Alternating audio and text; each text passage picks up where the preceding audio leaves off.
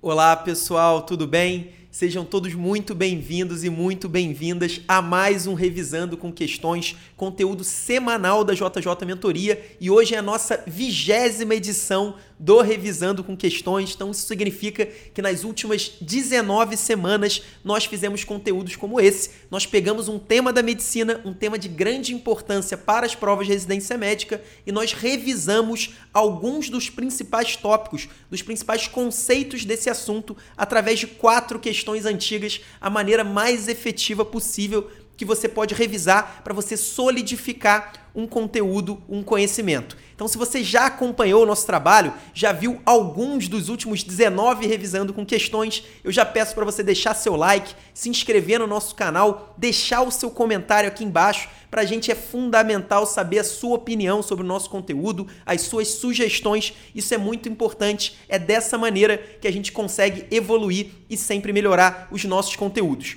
Hoje o nosso assunto é um assunto importantíssimo, um assunto realmente especial. A gente está falando da reanimação neonatal ou famoso, a famosa sala de parto. O que, que o pediatra deve fazer quando um recém-nascido acaba de nascer? Que, quais são as condutas, quais são os cuidados que o pediatra deve fazer esse assunto, obviamente, é um assunto muito importante. Ele está dentro do primeiro grupo de relevância dos assuntos da prova de residência médica. Para quem não sabe, a gente divide todos os temas da medicina em quatro grupos. A reanimação neonatal está exatamente no primeiro, naquele grupo dos assuntos de relevância muito alta. E, além disso, o que torna ainda mais especial a reanimação neonatal é que, além de ser um assunto cobrado com muita frequência nas provas, também é um assunto relativamente curto. Então é um assunto que a gente não precisa gastar tanto tempo assim para estudar, para revisar os principais conceitos. Então é aquele tema que você tem certeza que se você estudar, você não vai gastar muito tempo e ainda assim vai sim conseguir garantir alguns pontinhos na hora da sua prova. Então presta atenção que é um assunto fundamental. Então vamos começar com essa questão aqui da Unesp. Vamos dar uma olhada no enunciado. Na reanimação de um RN que nasce com depressão respiratória na sala de parto, o principal procedimento a ser realizado e o principal parâmetro a ser avaliado como marcador de sucesso são: letra A, ventilação com pressão positiva e frequência cardíaca. Letra B, massagem cardíaca e padrão respiratório. Letra C, oxigênio inalatório e cianose. E por fim, a letra D, adrenalina e frequência cardíaca. Então, se você já estudou, se você tem uma base boa sobre reanimação neonatal, eu tenho certeza que você achou essa questão fácil. Você vai acertar essa questão com tranquilidade. Mas eu resolvi trazer essa questão aqui porque ela começa exatamente nos primeiros passos da sala de parto, nos primeiros passos da reanimação neonatal, e isso representa a base de conhecimento que você não pode deixar de ter para ir para sua prova de residência médica. Então, esses conceitos que estão sendo cobrados aqui são conceitos que vão ser cobrados também nas suas questões de prova, e aí eu não estou falando só de questões difíceis, mas também questões de nível médio e questões de nível fácil, como é essa questão da Unesp. Então, não dá para você errar esse tipo de questão. Mas vamos começar então é lá do início da reanimação neonatal. Acabou de nascer um recém-nascido. O primeiro ponto é a gente saber se esse recém-nascido é um recém-nascido que está tudo ok ou que esse é um recém-nascido que não está tudo ok. Mas como assim, Eduardo? Tá tudo ok? Isso não é muito subjetivo? Claro que não é. A gente não vai olhar de uma maneira subjetiva para isso. Na verdade, existem três parâmetros para a gente saber se um recém-nascido tem uma boa vitalidade ou se esse recém-nascido não tem uma boa vitalidade. Se ele tiver se ele preencher pelo menos um desses três critérios, ele já vai entrar no protocolo dos recém-nascidos com uma vitalidade ruim. E quais são esses três critérios? Primeira coisa, o recém-nascido prematuro. Então, se ele nasceu antes da 37ª semana de idade gestacional, ele, apesar, mesmo tendo uma boa vitalidade, ele vai entrar no protocolo dos recém-nascidos que não tem uma boa vitalidade. Então, esse é o primeiro ponto, talvez o mais fácil de memorizar. E os outros dois são dois parâmetros clínicos importantíssimos e que o pediatra vai prestar atenção na hora que o recém-nascido nasce. Primeiro ponto, esse RN, ele está chorando ou respirando regularmente? Então ele tem o ritmo respiratório adequado? Essa é a pergunta, talvez seja mais importante. Se o recém-nascido não tiver um bom ritmo respiratório, se ele não estiver chorando, não estiver respirando, ele obviamente vai entrar ali no, no, no protocolo dos recém-nascidos com depressão respiratória sem uma boa vitalidade. E por fim, o tônus muscular. Esse recém-nascido tem um bom tônus muscular ou não tem? É aquele RN flácido, sem movimentos de membros superiores, membros inferiores. Se ele tiver um bom tônus muscular, ele entra para o recém-nascido, recém, para o grupo dos recém-nascidos em que está tudo ok. Se ele não tiver, então se ele tiver uma atonia ou uma hipotonia, ele já vai para os recém-nascidos com a vitalidade prejudicada. Tudo bem, agora a gente já sabe dividir os RNs entre aquele RN que está tudo ok, está tudo certo, ou o RN com problema. Mas qual que é a nossa conduta para cada um desses grupos? Primeiro vamos falar sobre os recém-nascidos com boa vitalidade. Então, o recém-nascido que é a termo, o recém-nascido que respira regularmente e o recém-nascido que tem um bom tônus muscular. O que, que a gente faz nesse caso? Nesse caso, a gente vai clampear o cordão umbilical tardiamente, e aí tardiamente significa 1 a 3 minutos depois do nascimento do, do bebê e depois vai mandar, vai colocar no colo da mãe. Então você vai colocar já o bebê em contato com a sua mãe. Então, basicamente, é aquele nascimento que deu tudo certo. A gente vai clampear o cordão umbilical tardiamente, e isso tem como benefício melhorar os índices hematológicos do RN, principalmente o hematócrito. Então, a gente consegue subir o hematócrito do RN ao fazer esse clampeamento tardio do cordão umbilical e depois vai colocar no, no colo da mãe. E aí, o ideal é que ele já faça a primeira amamentação na primeira hora de vida. Então, esse é o recém-nascido que está tudo ok, a termos, respirando e com bom tônus muscular, clampeia, clampeia o cordão umbilical tardiamente e coloca no colo da mãe. Agora, o grande problema, e aí exatamente é esse ponto que, que a banca da Unesp está cobrando, é o recém-nascido com problema de vitalidade, ou recém-nascido prematuro, ou recém-nascido que não respira ou não tem um bom tônus muscular. O que, que a gente faz nesse caso? Nesse caso, a gente vai colocar ele inicialmente na, numa mesa que a gente chama de mesa de reanimação. Então, qualquer sala de parto vai ter uma mesa de reanimação e aí a gente vai seguir os chamados passos iniciais da reanimação neonatal. Quais são esses passos? A gente vai primeiro prover calor para o recém-nascido. Então, o calor é fundamental, inclusive a hipotermia é tudo que a gente não quer para um recém-nascido na sala de parto. Então, a gente vai prover calor, posicionar a cabeça em leve extensão fazer uma aspiração das vias aéreas superiores. E aí, quando eu estou falando de vias aéreas superiores, eu estou falando da aspiração da boca e das narinas nessa ordem. E aí, essa aspiração a gente só faz se for necessário. Esse se for necessário pode parecer subjetivo e realmente é, mas basicamente, se o recém-nascido tiver muita secreção nas vias aéreas superiores e depois seca. Então, quais são os passos iniciais? Prover calor, posicionar a cabeça em leve extensão, aspirar vias aéreas superiores e secar. Esses são os quatro passos da mesa de reanimação.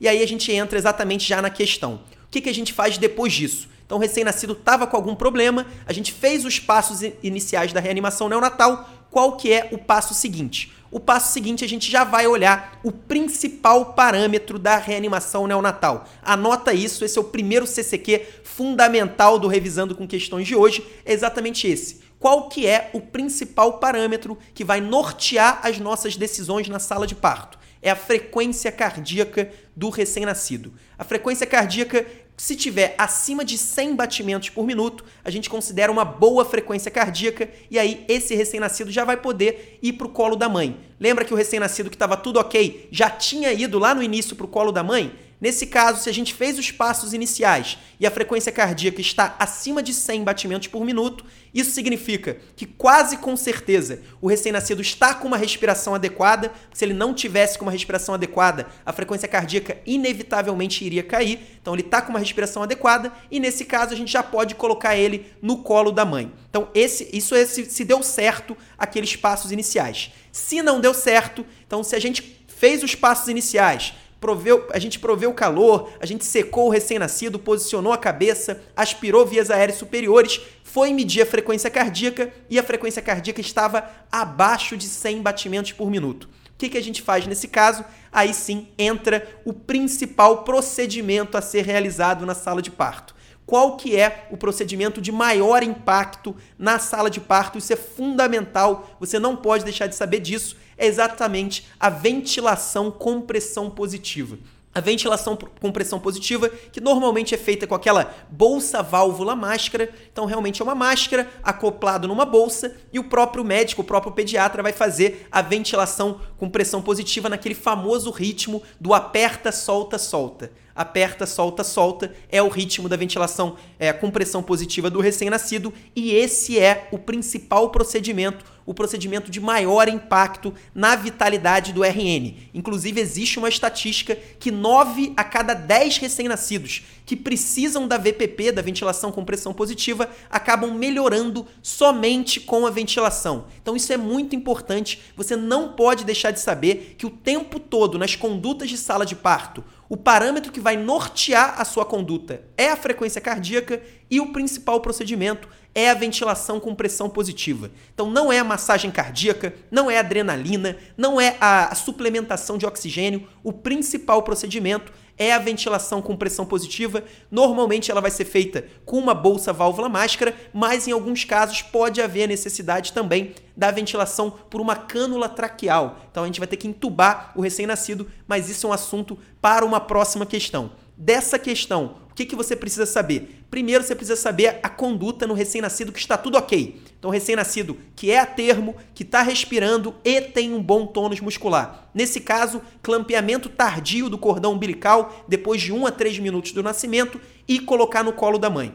Agora, a outro ponto é exatamente o recém-nascido sem uma vitalidade boa ou prematuro. Nesse caso, a primeira coisa, mesa de reanimação. Vamos prover calor, vamos posicionar a cabeça desse RN em leve extensão, se for necessário, aspirar a boca e as narinas e secar. E aí, a partir disso, ver a frequência cardíaca. E aí, o jeito ideal da, da, de você medir a frequência cardíaca é através da ausculta do precórdio e a gente vai auscultar apenas 6 segundos. Viu lá, é, em 6 segundos tem 10 batimentos, multiplica por 10, a gente vai estimar a frequência cardíaca em 100 batimentos por minuto. E a partir daí, e o, o corte é exatamente 100, se tiver acima de 100, tudo bem, se estiver abaixo de 100, ruim, a gente vai começar o que? A ventilação com pressão positiva, normalmente começando com a máscara. Então, esses são os passos iniciais que você não pode deixar de saber. Se você souber só isso, você já vai acertar quase todas as questões fáceis e muitas das questões de nível médio sobre reanimação neonatal. E aí, só para não deixar de falar, até alguns anos atrás, se eu não me engano, até 2015 ou 2016, a gente também levava em conta a presença ou não de líquido meconial para tomar, para tomar esses procedimentos, para realmente indicar essas condutas. Então, se, se houvesse o líquido meconial, a gente já tratava esse recém-nascido como um recém-nascido sem a vitalidade ideal. Então a gente já levava ele para a mesa de reanimação, a gente não fazia o clampeamento tardio, não colocava no colo da mãe imediatamente. Atualmente, isso não é levado em consideração. Então, se o recém-nascido tiver o líquido meconial, mas tiver um bom tônus e estiver respirando e for a termo, a gente vai tratar como se fosse o recém-nascido tudo ok. Então, clampeamento tardio, colocar no colo da mãe. Isso é muito importante, depois a gente vai falar um pouco melhor sobre o líquido meconial, mas primeiro ponto, ele já não é considerado, já não é levado em consideração para os primeiros passos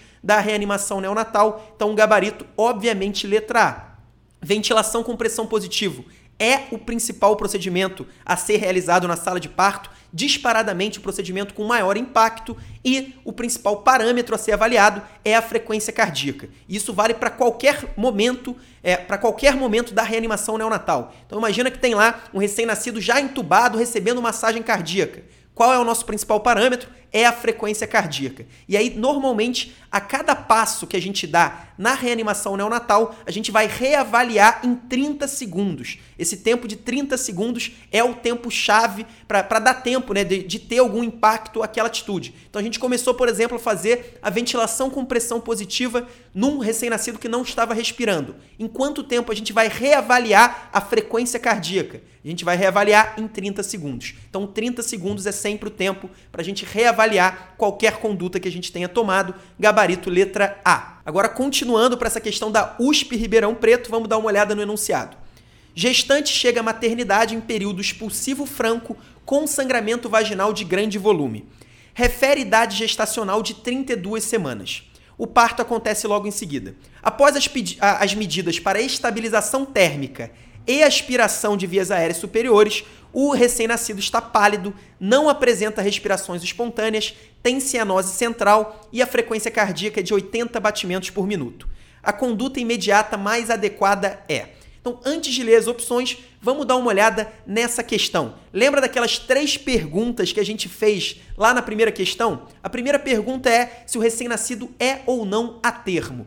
Nesse caso, um recém-nascido de 32 semanas de idade gestacional, obviamente, é um RN prematuro, inclusive é um RN abaixo de 34 semanas de idade gestacional, ou seja, não é uma pre prematuridade tão leve assim. Então é um recém-nascido prematuro. Além disso, a, a banca diz que ele não apresenta respirações espontâneas. Então, ele além disso não apresenta respirações espontâneas. Então, sem dúvida nenhuma, a gente vai colocar esse RN no grupo dos recém-nascidos sem uma boa vitalidade. O que, que a gente faz? Coloca ele na mesa de reanimação. Nesse caso, a banca já falou que após as medidas para estabilização térmica e aspiração de vias aéreas superiores, quais são essas medidas para estabilização térmica e aspiração das vias aéreas superiores? São exatamente aqueles passos iniciais da reanimação neonatal. Então, provavelmente o pediatra já fez, já proveu o calor, já fez o posicionamento da cabeça em leve extensão e já secou esse recém-nascido. Então, esses primeiros passos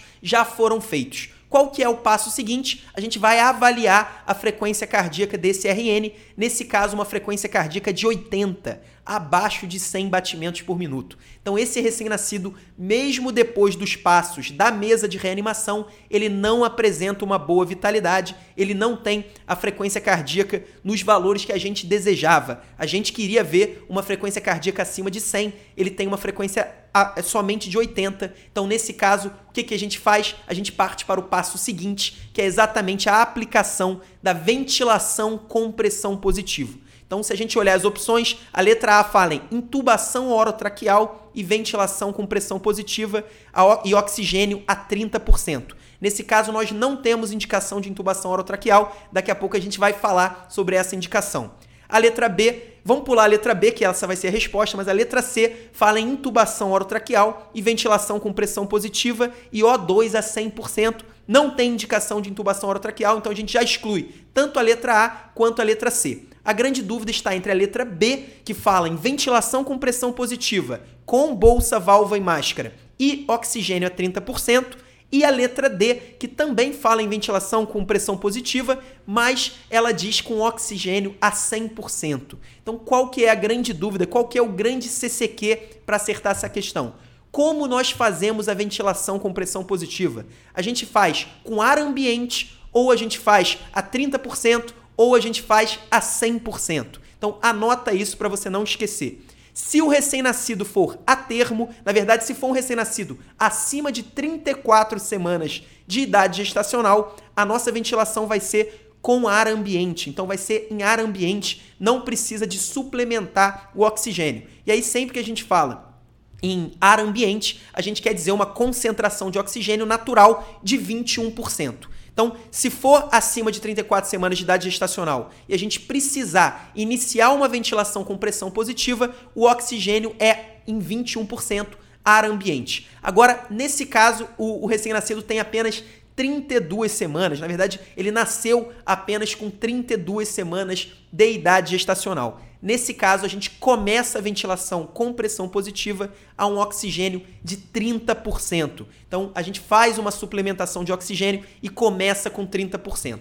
A partir daí, lembra que eu falei na primeira questão que sempre depois de 30 segundos a gente reavalia então a gente vai reavaliar depois de 30 segundos. O ideal é que a gente avalie a oximetria e a gente vá titulando o oxigênio de acordo com a, eh, com, com a oximetria, mas mesmo se isso não for possível, a gente vai usar a frequência cardíaca e vai aumentando o oxigênio conforme a necessidade. Normalmente o aumento é de 20% a cada 30 segundos que o recém-nascido não melhora. Então, se ele não melhorou com oxigênio a 30% em 30 segundos, a gente aumenta para 50% e assim por diante. Isso se não houver a, a isso se não houver a oximetria para nortear essa nossa suplementação de oxigênio. E aí, qual que é o ponto importante? Essa questão cobrou é, a porcentagem de oxigênio que nós devemos fazer e eu falei que a gente deve começar com 30% se for um recém-nascido até 34 semanas de idade gestacional e começar em ar ambiente 21% se for um RN acima de 34 semanas de idade gestacional. Só que, apesar disso, apesar da banca da USP Ribeirão Preto ter cobrado esse conceito, o oxigênio não é o mais importante. Eu já falei isso na primeira questão e eu volto a enfatizar. O mais importante é a ventilação com pressão positiva. Então, se a gente começou uma ventilação com pressão positiva e não houve melhora em 30 segundos, a nossa primeira atitude é checar se a nossa técnica para essa ventilação está ou não correta. Então, fez lá a ventilação por 30 segundos foi medir a frequência cardíaca, foi ao escutar o recém-nascido e viu que a frequência cardíaca continua abaixo de 100. O que, que a gente faz? A gente melhora, a gente checa e readequa a técnica de ventilação com pressão positiva. Então, é, essa é a primeira conduta. Não é aumentar o oxigênio, não é entubar, não é iniciar a massagem cardíaca, não é fazer nada. É simplesmente checar a técnica e melhorar a técnica de ventilação. E se mesmo assim não,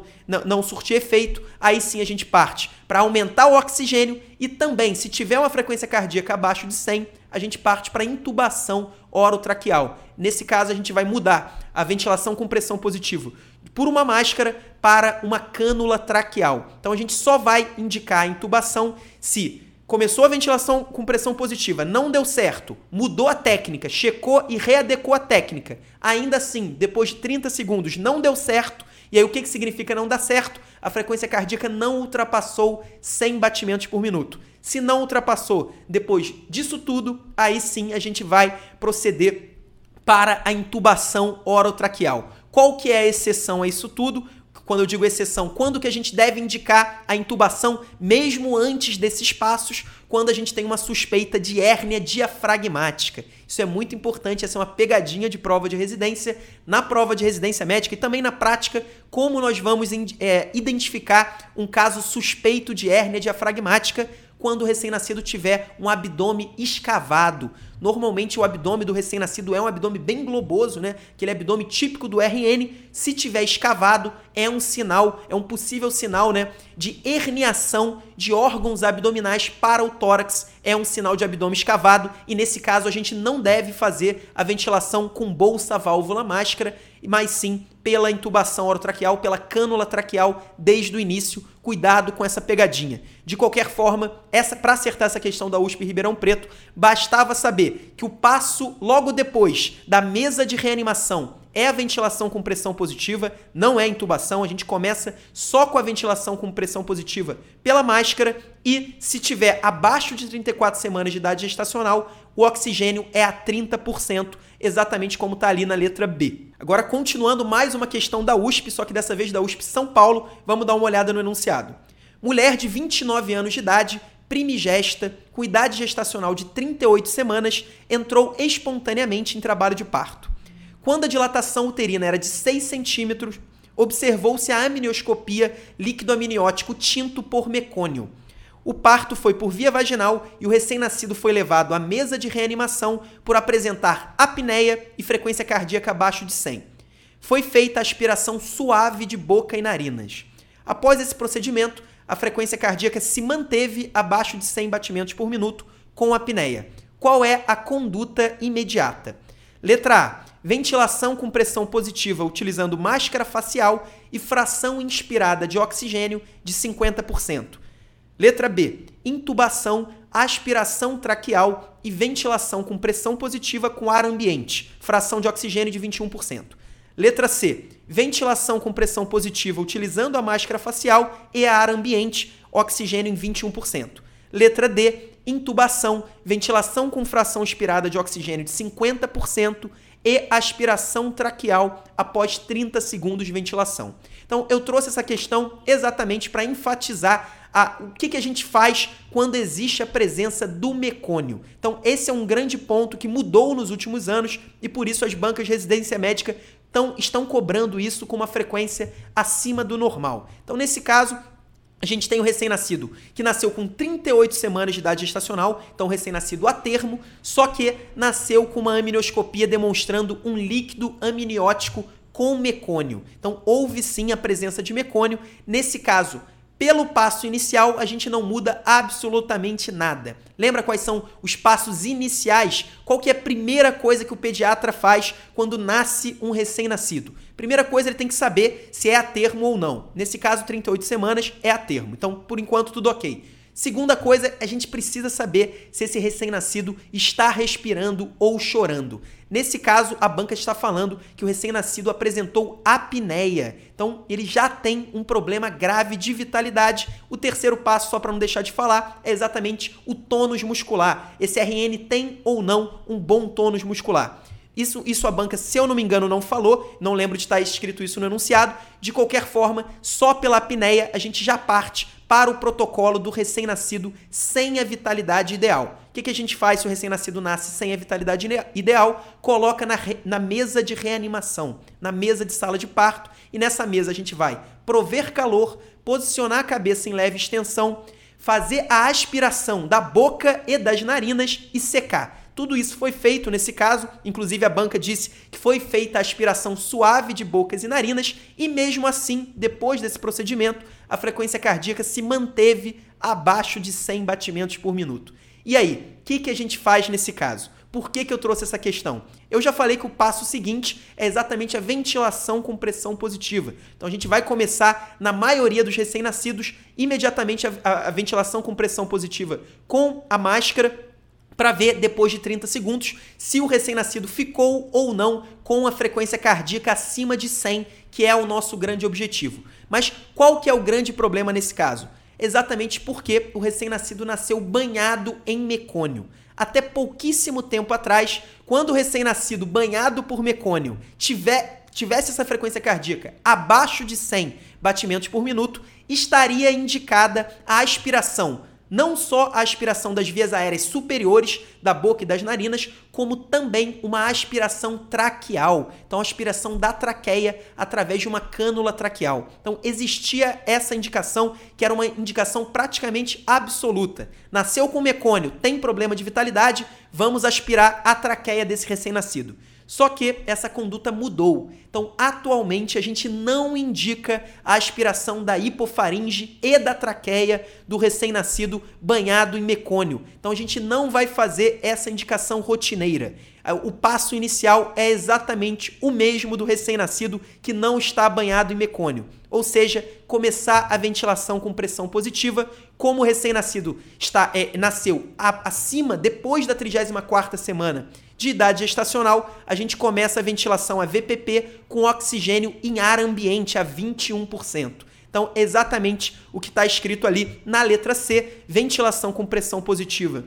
Utilizando a máscara facial e ar ambiente. Essa é a mesma conduta, tanto para o RN que nasceu banhado em mecônio, como para o RN que nasceu não banhado em mecônio. E aí qual que é a diferença? Nesse caso, a gente vai fazer VPP por 30 segundos. Se o recém-nascido não melhorar, a gente vai checar a técnica, mas se houver uma grande probabilidade dele ter aspirado o mecônio, então se a gente não consegue fazer esse recém-nascido melhorar a sua vitalidade, aí sim vai existir uma grande chance dele ter a, a famosa síndrome de aspiração meconial e, nesse caso, a gente tem a indicação de fazer a aspiração traqueal sob visualização direta. Então a gente vai fazer a intubação e vai aspirar a traqueia, depois a gente pode até tirar a cânula. Então essa é a aspiração sob visualização direta. A gente só faz se houver uma forte suspeita de síndrome de aspiração meconial e essa forte, forte suspeita, na prática, significa aquele recém-nascido que a gente fez tudo certo, fez a VPP, tá lá com oxigênio em ar ambiente, checou a técnica e mesmo assim ele não melhora, ele não aumenta a frequência cardíaca. E por que, que isso é tão importante? Por que, que o fato do recém-nascido não melhorar a frequência cardíaca, mesmo com a VPP, com a técnica certa, significa um sinal de um problema maior? Porque 90% dos RNs em que a gente faz a VPP, ele melhora. Então, o natural é o recém-nascido melhorar após a VPP. A única Exceção a isso, é claro, são os prematuros extremos. Aí, nesse caso, o problema é maior, o buraco é mais embaixo, então o, o recém-nascido pode não melhorar. Mas para os recém-nascidos a termo, como é esse aqui, basta fazer a VPP, que 90% deles vão melhorar, vão ter a frequência cardíaca acima de 100, vão recuperar o ritmo respiratório normal. De qualquer forma, se a gente for olhar o gabarito, o gabarito perfeito da letra C, porque apesar dele ser banhado em mecônio, é um recém-nascido que e isso não vai fazer diferença. Isso fazia diferença até pouco tempo atrás. Nesse caso, isso só vai fazer a diferença no momento posterior. E aí, para não deixar de falar, até porque a nossa quarta questão vai abordar um tópico um pouco diferente. Quando que a gente tem indicação de massagem cardíaca? É, a gente sabe que no paciente adulto, quando ele tem uma parada cardiorrespiratória, o principal procedimento é a massagem cardíaca, não é a ventilação. Então a gente faz lá naquele ritmo de 30 compressões para duas ventilações, mas o procedimento mais importante no adulto é a compressão torácica. Já no recém-nascido, na reanimação neonatal, na sala de parto, o procedimento mais importante é a ventilação com pressão positiva, sem dúvida nenhuma. Tudo bem, até aí tudo bem. Mas quando a gente faz a massagem cardíaca? Quando a gente tem.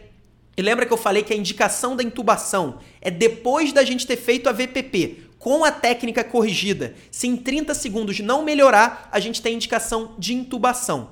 Se a frequência cardíaca ficar abaixo de 60 e não de 100, além da intubação, a gente vai ter indicação da massagem cardíaca. E aí, o pré-requisito para a gente começar a massagem cardíaca, o, o, esse recém-nascido já precisa estar intubado e com o oxigênio suplementar na medida correta ou até em 100% se não houver a oximetria. Então, a parte respiratória, a parte ventilatória já deve estar resolvida para a gente pensar na massagem cardíaca. E no caso da massagem cardíaca, ao invés do, do limite de 100 batimentos por minuto, a gente considera um limite de 60. Então, se tivesse abaixo de 60, paciente entubado, ventilando normalmente, aí sim a gente começa, a gente inicia a massagem cardíaca também na sala de parto. Bom, pessoal, vamos finalizar com essa questão aqui do SURSE, concurso unificado do Ceará. Logo após o nascimento, um RN de 35 semanas de idade gestacional e peso de 2.500 gramas encontra-se com batimento de asa de nariz, gemente, com retração external importante e cianose de extremidade. A frequência cardíaca, de, desculpa, a frequência respiratória é de 64 incursões por minuto e a saturação de oxigênio de 94%. Qual a melhor conduta para o bebê dentre as abaixo citadas? Esse é o tipo de questão que deixa aquela pessoa que não tem um grande domínio sobre o tema perdida. Pelo menos a pessoa acha que está perdida. Por quê? Porque exatamente não segue o nosso protocolo que a gente estava conversando desde a primeira questão. Qual que é o nosso protocolo? Primeiro a gente vai saber se o RN nasceu a termo ou não, se ele tem a respiração ou não, se ele tem um bom tônus muscular ou não. Se ele tiver algum problema, ele vai para a mesa de reanimação, a gente segue aqueles passos iniciais da reanimação e mede a frequência cardíaca. E aí a frequência cardíaca, esse que é o grande ponto, né, o grande parâmetro, vai determinar a nossa conduta. Se estiver acima de 100, tudo ok, coloca lá junto com a mãe. Se tiver abaixo de 100, a gente começa a VPP, a ventilação com pressão positiva. Nesse caso, nós não sabemos praticamente nada sobre esse, RN. A única coisa que a gente sabe é que ele nasceu com 35 semanas de idade gestacional, então é um recém-nascido prematuro, é, um, é uma prematuridade leve, mas é uma prematuridade. Ele também tem sinais de esforço respiratório, então ele tem batimento de asa de nariz, é, está gemente, tem retração external importante e cianose de extremidade. Então todos esses são sinais de esforço respiratório. Além disso, ele está taquipneico,